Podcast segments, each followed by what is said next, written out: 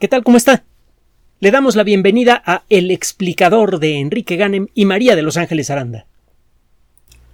Todo mundo ha oído hablar de la fotosíntesis. Es el mecanismo que permite que las plantas conviertan la luz del sol en sustancias orgánicas que la planta necesita para vivir. Todos los seres vivos necesitamos construir las sustancias de la vida. Tenemos que construir nuestras proteínas, tenemos que construir ácidos nucleicos, etc. Los materiales necesarios para hacerlo nosotros los encontramos en la comida y la comida a final de cuentas es seres vivos, vegetales o animales que tienen sustancias parecidas a las que nosotros tenemos. De hecho, son sustancias en cierto modo iguales. Recuerde que la gran mayoría de los compuestos básicos de la vida son polímeros que están hechos de monómeros. Es un poco como decir que las sustancias básicas de la vida son como palabras y las letras que los forman son los monómeros. Cuando comemos, tomamos los en, buena medida lo que hacemos no es lo único, es tomar los polímeros de otros organismos, romperlos en monómeros o en cachitos pequeños que tengan dos o tres monómeros de largo y luego los metemos a nuestro cuerpo y las células toman esos monómeros y vuelven a ensamblar los polímeros que necesitamos comemos palabras en inglés que vienen de plantas, sacamos las puras letras y luego armamos nuestras moléculas en español. Los eh, organismos fotosintéticos son capaces de producir sus propias letras moleculares, cuando menos algunas de ellas, algunas de las más importantes. Una de las moléculas eh, básicas de la vida más importantes es la glucosa, la glucosa, lo hemos dicho en otras ocasiones, actúa un poco como la gasolina en los eh, motores eh, modernos. Con gasolina usted puede hacer funcionar desde una podadora de césped hasta un automóvil de carreras, en principio. Con los combustibles derivados del petróleo podemos hacer funcionar al mundo entero. Pero no podemos echarle petróleo crudo a ninguno de esos motores. Es necesario refinar el combustible para que sea útil para cada motor. La energía básica que necesita la vida viene del Sol, prácticamente toda. Solo que la energía solar directa no nos sirve para nada, al revés, destruye las moléculas de nuestro cuerpo. Exponerse demasiado al Sol es muy peligroso, ya lo sabe usted, quemadura solar, cáncer, etc. Es necesario tomar esa energía y ponerla en una forma que sea útil para las células la glucosa es ideal. Es una molécula en la que se puede empacar un montón de energía y es fácil de romper de manera que al romperla puede usted sacar esa energía y utilizarla de manera directa. Si no basta con que la molécula pueda guardar mucha energía para que no sea útil, debe tener una estructura molecular que permita desarmarla parte por parte y en cada etapa del desarmado obtiene usted energía que puede usted atrapar y usar como usted quiera. Esa es la virtud de la glucosa. Entonces, si quiere usted entender cómo funciona la cuestión de la alimentación de los seres vivos y todo esto, tiene que comenzar por entender que todos los seres vivos necesitamos glucosa, porque la glucosa es la molécula que tiene la energía del sol atrapada que usamos todos los seres vivos para vivir. La fotosíntesis lo que hace es tomar luz, dióxido de carbono y agua y con los tres fabrica glucosa. Ahora, el decir esto es técnicamente incorrecto. Los procesos moleculares que ocurren en el interior de las plantas verdes y que están relacionados con todo este rollo son escandalosamente complicados. De hecho, los entendemos a medias y cada vez que alguien ha encontrado un nuevo detalle del funcionamiento importante, de la parte importante del funcionamiento de estos sistemas, se gana un premio Nobel. Bueno, el trabajo que le vamos a presentar no es de premio Nobel, todavía, pero a mí se me hace que dentro de no mucho tiempo la gente que trabaja sobre este tema se va a llevar su regalito y con buenos motivos. si usted estudia en detalle los procesos moleculares que usan las plantas para fabricar glucosa, va a encontrar que existen tres formas diferentes de fotosíntesis que le permiten a una planta tomar luz del sol y convertirla en glucosa. El primer proceso se conoce como C3, el segundo se llama C4 y el tercer tipo de fotosíntesis, que es eh, algo rara, se conoce como el metabolismo ácido de las crasuláceas. Es uno de esos nombres sabrositos que nos encantan los biólogos para poder ver la cara que hace la gente cuando lo soltamos, pero no se me espante. Vamos a hablar ahorita nada más de unos detalles muy generales del primer tipo de fotosíntesis, la fotosíntesis tipo C3. La gran mayoría de las plantas del mundo y sobre todo la gran mayoría de las plantas que sirven para alimentar a la especie humana utilizan el mecanismo molecular conocido como C3. Tiene pues, cosas, algunas cosas interesantes. Eh, C3 no requiere de, mucha, de eh, demasiadas moléculas auxiliares para funcionar. Es un mecanismo molecular mm, más o menos simple en relación a los otros pero tiene un pequeño problema. Cuando la clorofila captura la luz del sol en el sistema C3, entre otras cosas se producen, hay una proteína que participa en este proceso de tomar la energía capturada por el sol y utilizarla para tomar dióxido de carbono de la atmósfera y agua y unirlos para empezar la construcción de la molécula de, de, de glucosa solo que la proteína que hace este proceso, que se llama rubisco, busque el término eh, wiki espacio rubisco con S, para que vea de lo que le estoy hablando, la B es B grande, B labial, rubisco. Bueno, rubisco es una proteína crucial para que usted y yo y los más de 8 mil millones de personas del planeta podamos comer bien. Eh, el problema es que es una proteína imperfecta. Mire, la evolución produce objetos y, órganos y cosas que parecen perfectas como consecuencia de un proceso de eliminación que nunca termina. Los ojos de muchos organismos, los ojos de los calamares, y Ángeles le podría contar de los ojos de los calamares que sabe horrores, es uno de los ojos más avanzados del mundo animal, en algunos sentidos mejores que los nuestros, eh, los ojos parecen estructuras súper complicadas, muy bien balanceadas, perfectas.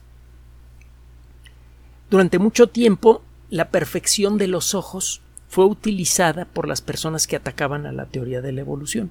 Paradójicamente ahora la perfección de los ojos es uno de los mejores argumentos en favor de la teoría de la evolución.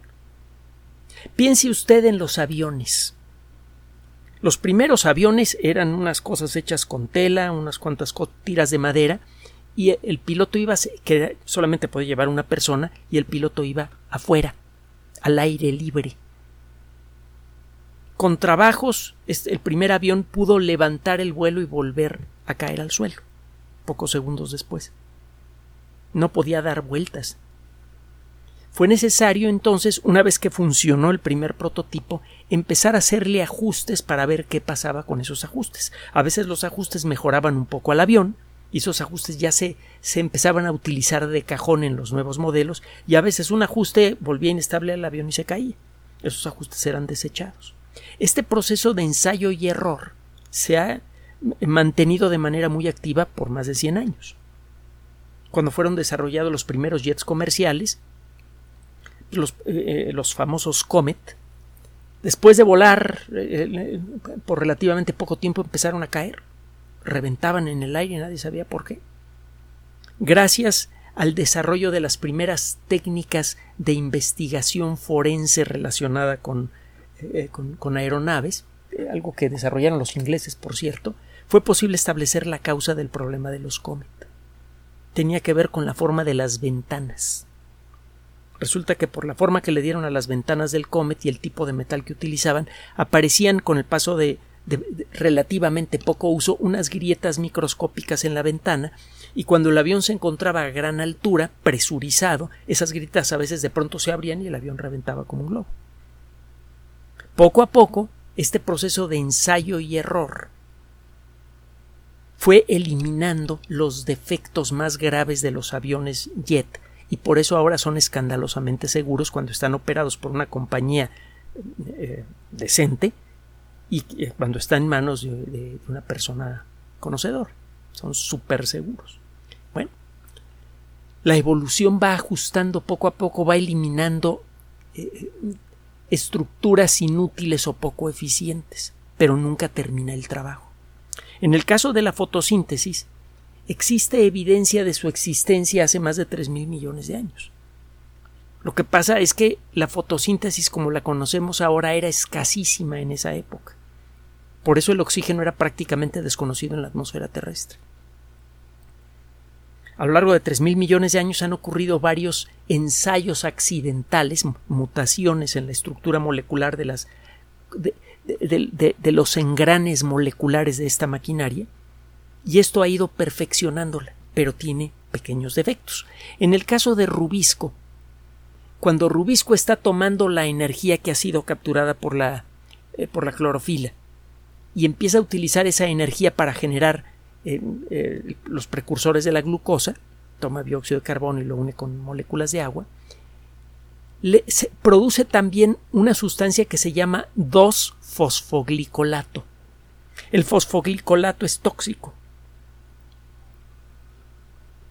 El, fosfoglicolato, si se empieza a acumular en el interior de la planta por mucho tiempo, puede llegar a bloquear el proceso de fijación de dióxido de carbono. Aunque la planta sí está capturando la luz del sol, la energía que captura ya no sirve para unir dióxido de carbono con agua y formar glucosa. El fosfoglicolato que comienza a acumularse empieza a estorbar el proceso. Ahora, las plantas C3 tienen un proceso molecular adicional que elimina al 2-fosfoglicolato. Eh, Fíjese, hasta los biólogos nos patinamos con estas palabrotas. El problema es que este proceso consume energía. Entonces, si usted con la fotosíntesis iba, iba, a generar, por inventarme un número, 30 unidades de energía, a la mera hora acaba generando 25 o 20, porque algunas de esas unidades las utiliza para operar la maquinaria que destruye al 2-fosfoglicolato y ahora sí no me patiné. Al final del proceso usted obtiene menos unidades de energía útiles para construir glucosa como consecuencia de este pequeño defecto. Este proceso que sirve para eliminar el 2-fosfoglicolato se le conoce como fotorrespiración. Es un proceso bastante complicado. En la fotorrespiración es un proceso que tiene que operar al, mismo ritmo que la fotosíntesis. Y el caso es que las plantas no pueden operar su fotosíntesis a máxima velocidad todo el tiempo. Para comenzar, el ángulo de las hojas con respecto al sol no siempre es ideal. Lo ideal sería que la superficie de la hoja estuviera siempre perpendicular al sol. Algunas plantas pueden orientar sus hojas un poquito para que sean perpendiculares al sol a lo largo del día, pero la mayoría no. Además, sopla el viento, que hace que las hojas eh, hagan machincuepas, eh, bueno, eh, que, den, de vueltas. aparecen nubes que a veces tapan al sol, continuamente ocurren interrupciones a veces cortas, a veces largas en el proceso de producción ideal de glucosa. Una de las preguntas que quieren eh, eh, conocer los investigadores es si este, e, estas variaciones continuas en el ritmo de producción de la de, eh, de energía a partir de la luz del sol pueden llegar a dañar a la planta. Es importante saberlo porque le digo que comemos, casi toda la sociedad humana come de plantas tipo C3 que tienen fotorrespiración, que tienen rubisco. Es necesario saber qué puede limitar la capacidad de estas plantas para producir alimento. Pues queremos saberlo, ¿no? Es lógico. Bueno, un grupo de investigadores del Instituto Max Planck para Fisiología Molecular de las Plantas. Es un instituto entero de investigación dedicado a esto nada más que se encuentra en Potsdam. Investigadores de la misma Universidad de Potsdam, eh, y eh, también investigadores de la Universidad Estatal de Michigan se aliaron para producir un trabajo que aparece en la revista Nature Communications que usted puede descargar gratuitamente desde su computadora. Para entenderlo ten chino, pero para eso nos tiene a nosotros. Cuando menos en lo que son los términos más generales. Estos investigadores eh, se basaron en observaciones directas del comportamiento de plantas y también en modelos matemáticos que llevaron a computadoras. Hicieron simulaciones por computadora del funcionamiento de estos procesos moleculares. Conocemos cómo funciona cada parte de este proceso molecular, qué características necesita cada una de las moléculas que participan en todo este rollo, y se simuló una variación continua en la inyección de energía a esta maquinaria molecular para ver si se descomponía o no. Eh, lo que encontraron es eh, muy interesante. Encontraron que de arranque las plantas no son dañadas por este parpadeo, que era de esperarse. Porque este tipo de parpadeos producidos por las nubes, porque el viento sacude a las hojas o lo que usted quiera, pues vienen ocurriendo desde hace muchos millones de años. A estas alturas las plantas ya deberían haberse adaptado. Pero hay un detalle más. Como parte de los experimentos que hicieron estos investigadores, se les ocurrió bloquear algunas de las proteínas que participan en el proceso de la fotorrespiración. De hecho, apagaron dos genes que tienen los siguientes nombres, HPR1 y GGT1. En muchas ocasiones hemos hablado de estos nombres curiosos que los biólogos les damos a los genes. Tienen que ver con la abreviatura de la descripción precisa de su funcionamiento. En, varias ocasiones hemos hablado de eh, cómo los eh, eh, biólogos a veces hacemos catálogos de las proteínas que, que utiliza, por ejemplo, nuestro organismo. Y bueno, para no meternos en más honduras, la HPR1 es una proteína que encuentra usted en las plantas que tienen el, el proceso C3 pero también lo encuentra, por ejemplo, en las mosquitas de las frutas. Y sí, si se busca usted con suficiente cuidado, va a encontrar la proteína codificada por HPR1 en su propio cuerpo. Otro de los muchísimos ejemplos de por qué los biólogos creemos en la evolución. Pues tenemos proteínas de plantas, usted y yo. Y sirven para cosas diferentes. Bueno, el caso es que estos investigadores apagan dos genes HPR1 y GGT1. Se dejan de producir las proteínas codificadas por esos genes. Las plantitas que usaron, una plantita que produce una flor muy bonita que se llama Arabidopsis. La planta de Arabidopsis se usa mucho para experimentos genéticos simples porque es muy fácil de manipular. Bueno, las plantitas a las que se le apagaron estos genes no podían hacer bien el proceso de fotorrespiración así que no podían eliminar por completo el 2-fosfoglicolato. Esto debería ser malo para las plantitas. Pero resulta que no. Resulta que en condiciones normales los otros procesos moleculares que ayudan a la destrucción del 2-fosfoglicolato sí se dan abasto.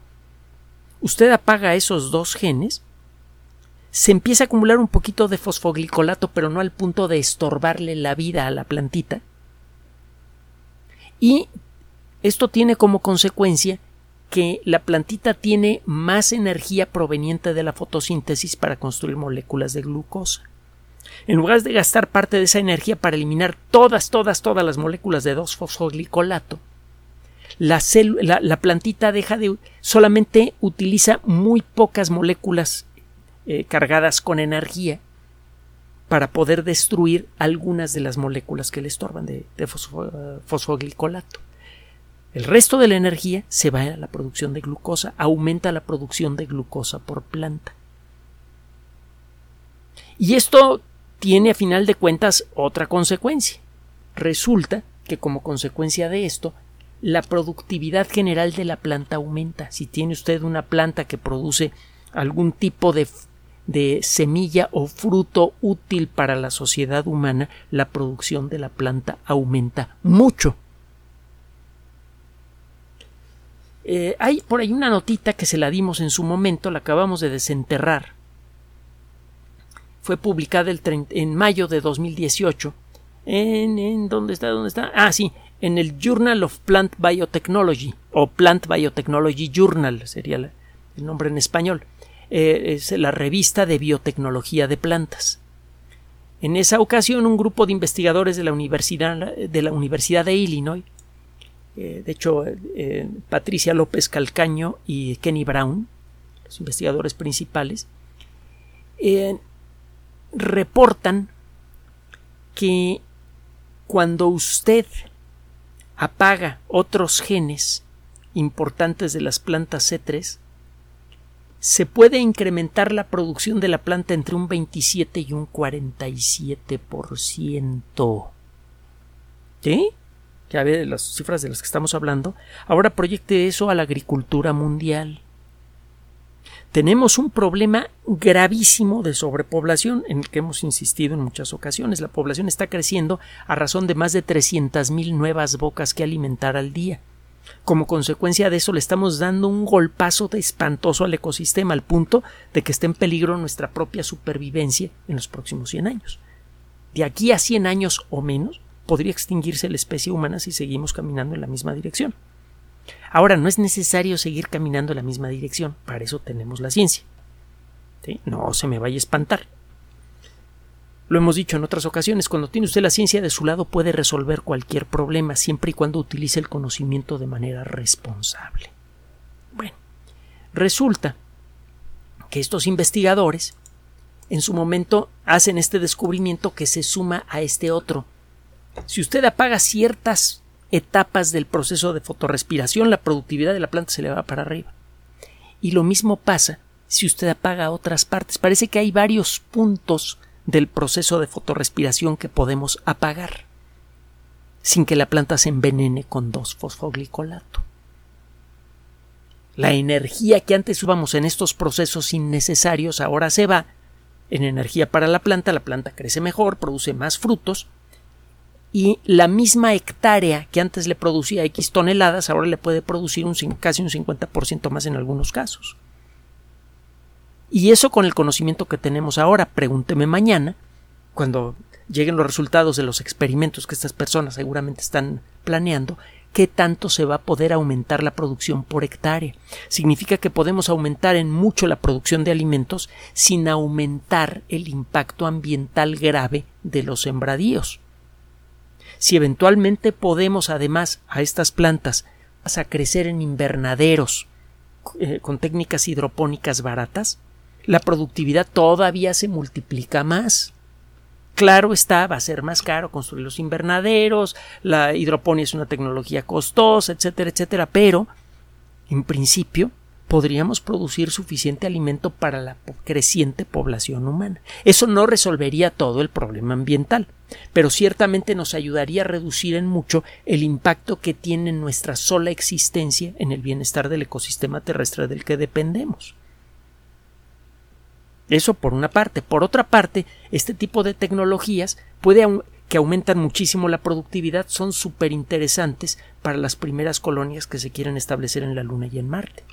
Porque con una superficie pequeña se va a poder producir mucho alimento y en las primeras colonias vamos a encontrar que el espacio disponible para nuestras actividades va a ser muy pequeño. Aunque tengamos a Marte por completo para nosotros, el nivel de radioactividad natural eh, en, la superficie de Marte y la tenue atmósfera hacen imposible la vida allí. Tiene que, es ideal vivir bajo suelo, cuando menos al principio, en las primeras décadas en la historia de las colonias lunares y marcianas. Vamos a tener que aprender a vivir debajo del suelo en espacios que vamos a tener que ir abriendo poco a poco porque tenemos que sellarlos bien. El espacio disponible para dormir, comer, entretenerse o cultivar alimentos va a ser muy limitado. Con estas técnicas vamos a poder subir en mucho la productividad. Otro ejemplo más de cómo cuando le deja usted chance, le da usted chance a los científicos de trabajar cuando tienen las herramientas, el dinero y sobre todo cuando no los están fastidiando, cuando pueden hacer su trabajo sin grillas, sin eh, gente que trate de robarle sus trabajos, etcétera, que pasa en muchos ambientes, cuando menos en países latinoamericanos, Cuando usted le permite a los científicos trabajar en paz en sus rollos raros, al cabo de poco tiempo le sacan resultados fabulosos. Esta es una noticia excelente y es una de las muchas que quedan como siempre escondidas debajo de la superficie, debajo de toda la palabrería científica de las revistas dedicadas a publicar trabajos de investigación. Queremos, como siempre, agradecer profundamente el honor que nos hacen por escucharnos y por permitirnos traerle estas buenas noticias en este espacio. Queremos de nuevo agradecer de manera muy especial a la gente que nos apoya en Patreon y en PayPal. Y queremos finalmente, ahora sí ya para, para redondear, pedirle que no se olvide de la gente que necesita ayuda en Guerrero, en, eh, en, Chiapas, en eh, Veracruz y en otros lugares de la República Mexicana. La cualidad fundamental que le permitió a la especie humana llegar hasta donde está es la cooperación. Si no me cree, lea a Darwin, porque eso es lo que él dice. No habla de competencia entre seres humanos, habla de cooperación. Por favor, incorpore esto en su vida diaria. Gracias por su atención. Además de nuestro sitio electrónico www.alexplicador.net, por sugerencia suya tenemos abierto un espacio en Patreon, el explicador Enrique Ganem, y en PayPal, el explicador patrocinio por los que gracias a su apoyo sostenemos este espacio. Puede usted descargar gratuitamente estos audios en formato MP3 en Spotify y en iTunes como El Explicador sitio oficial y en SoundCloud como El Explicador y con formato de video en YouTube en El Explicador sitio oficial. Recuerde nuestras redes sociales de siempre, Twitter Enrique-Ganem y en Facebook Enrique Ganem sitio oficial, El Explicador y los grupos que usted ya conoce. Finalmente, el explicador siempre somos María de Los Ángeles Aranda y Enrique Ganem. Gracias.